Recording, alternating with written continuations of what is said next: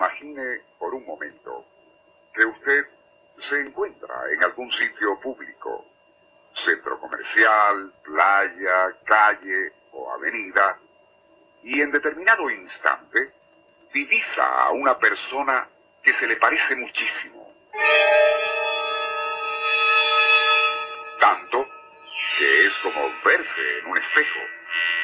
Por momentos, usted llega a pensar que se trata de una alucinación. Pero no. En realidad está mirando a un perfecto doble suyo. Algo que no es común, desde luego, y solo ocurre muy rara vez o quizás nunca en la vida de las personas. Pero si llega a sucederle, mejor prepárese a morir, pues se ha topado usted con su doppelganger. Aun cuando la palabra es de origen alemán y significa doble fantasma, el concepto doppelganger se remonta al antiguo Egipto y plantea que cada quien tiene en alguna parte del mundo a un doble exacto, tanto en cuerpo como en alma. Y si uno llega a encontrarse cara a cara con ese gemelo, morirá irrevisiblemente.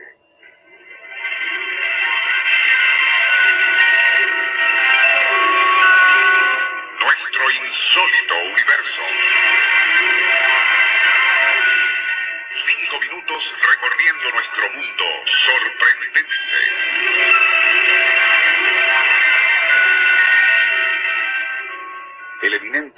Sigmund Freud conocía desde luego ese concepto del doppelganger y a pesar de ser un hombre culto y de mentalidad científica, le temía.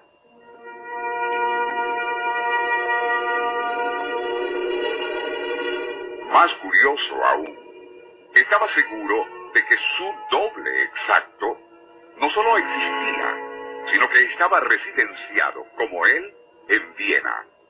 Además, lejos de ser un personaje anónimo, se trataba de Arthur Schnitzler, de un exitoso dramaturgo, muy celebrado por la penetrante psicología de los personajes en sus obras teatrales. En mayo de 1922, cuando ya Freud era famoso por sus trabajos pioneros en psiquiatría, escribió una insólita carta a Schnitzler donde le decía, durante años me he preguntado, como sin duda lo habrá hecho usted, ¿por qué yo siempre he evitado conocerle personalmente, a pesar de que amigos comunes han intentado acercarnos y existen muchas razones para que nosotros entráramos en contacto? Espero que no lo tome a risa si le confieso que nunca he querido hacerlo por un temor subconsciente de encontrarme en usted con mi doppelganger. Su persona siempre ha sido para mí extrañamente familiar, como si existiese una insólita simbiosis entre nuestras mentes. Perdóneme por incurrir en el autoanálisis, pero después de todo es lo único que sé hacer. Sigmund Freud. Aquella asombrosa admisión por parte de Freud de que creía en algo que después de todo no tenía base científica alguna y estaba basado en una antigua superstición egipcia, resulta menos incomprensible si se toman en cuenta los curiosos paralelismos que existían entre él y Arthur Schnitzler. Eran extraordinariamente parecidos físicamente. Ambos estudiaron medicina y se especializaron en neurología en el mismo instituto de Nancy, Francia. También estudiaron hipnotismo con especialistas franceses. Los dos trabajaron, sin llegar a conocerse, en la misma clínica del neurólogo Theodor Meiner en Viena. Ambos se sintieron frustrados allí y casi en la misma época decidieron abandonar la práctica convencional de la medicina. Freud para sumergirse en la psiquiatría y Schnitzler se dedicó a escribir brillantes obras teatrales que le harían tan famoso en Viena como lo era Freud. En nuestro programa Sigmund Freud, padre de la psiquiatría, siempre evitó conocer o encontrarse con el famoso dramaturgo vienés Arthur Schnitzler, pues temía que al verse frente a frente con él, poco después moriría. Aun cuando parezca absurdo, el eminente hombre de ciencia y explorador de la psiquis humana creía que Schnitzler, quien se parecía muchísimo a él, tanto física como intelectualmente, era su doppelganger. Palabra alemana que define al doble exacto que supuestamente todos tenemos en algún lugar del mundo y que, según una antigua creencia egipcia, si llegamos a encontrarnos cara a cara con dicho doble, no tardaremos mucho en morir. Como ya se mencionó en nuestro programa de ayer, el que alguien con la cultura y agudeza intelectual de Freud admitiera creer en ese mitológico doppelganger, si bien nos asombra, podría resultar comprensible si se toman en cuenta los marcados paralelismos que existían entre él y Arthur Schnitzler.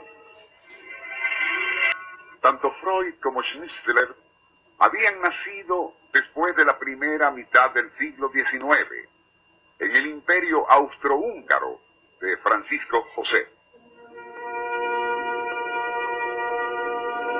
Eran primogénitos y fueron entregados al cuidado de nodrizas después de nacer. Ambos perdieron hermanos menores en circunstancias trágicas. Sus respectivas familias pertenecían a la alta burguesía austríaca y, más importante, eran muy parecidos físicamente y se dejaron crecer la barba casi simultáneamente.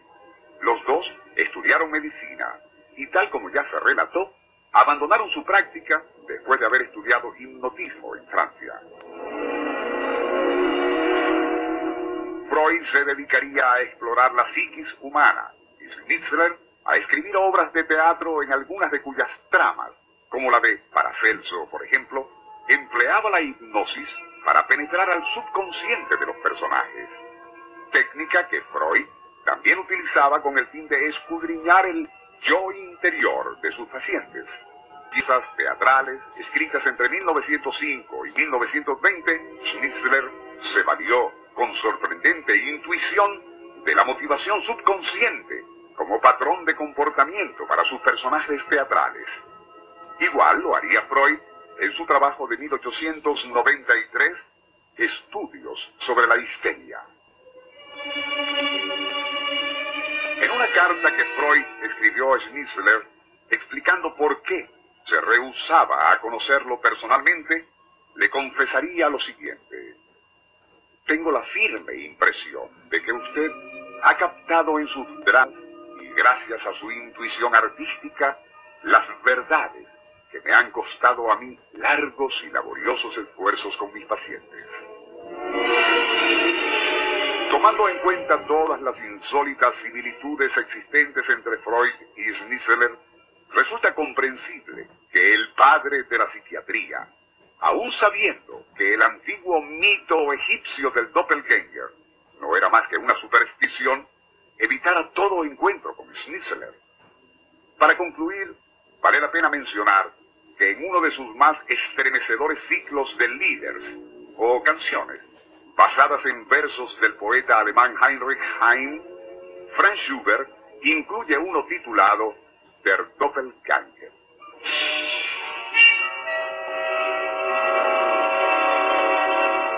En él, y durante la quietud de la noche, un hombre enamorado acude a la casa donde alguna vez vivió su amada. Pero al llegar, se encuentra allí, en la puerta, con otra persona y un profundo temor le invade. Luego, y cuando un rayo de luna ilumina al rostro del extraño, comprueba que es su doble exacto. Y con él la certeza de que en ese doppelganger está también el anuncio de su muerte. Email insólitouniverso arroba hotmail.com